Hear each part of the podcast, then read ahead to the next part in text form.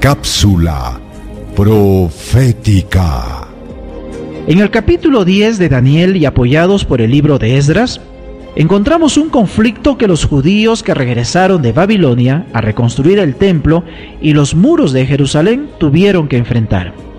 ¿Por qué era tan importante la reconstrucción del templo y qué lección nos trae para nuestros días?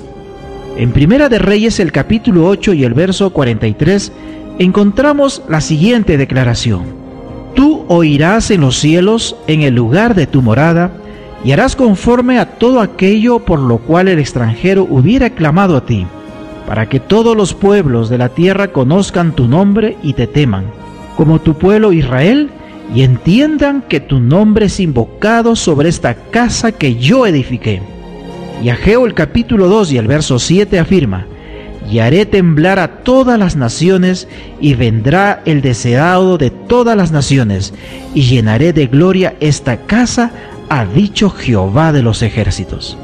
Amigos, el santuario era el centro de la verdadera adoración establecida por Dios. Él mismo ordenó a Moisés la construcción del tabernáculo o santuario para habitar en medio de su pueblo. Éxodo 25.8.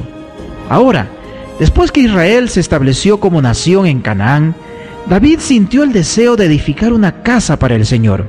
Sin embargo, fue Salomón quien la construyó. Este templo era magnífico en esplendor, pero ahora en los días de Daniel estaba en ruinas.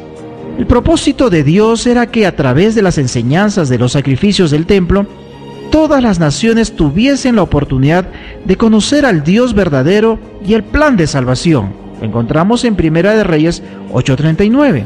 Es más, y según lo leído o escuchado, Ageo profetizó que el Mesías, aquel a quien señalaban los símbolos del santuario, llenaría de gloria la casa del Señor.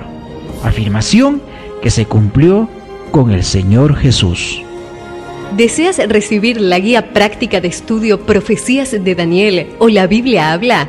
Solicítalo hoy mismo escribiendo a esperanza.nuevotiempo.org.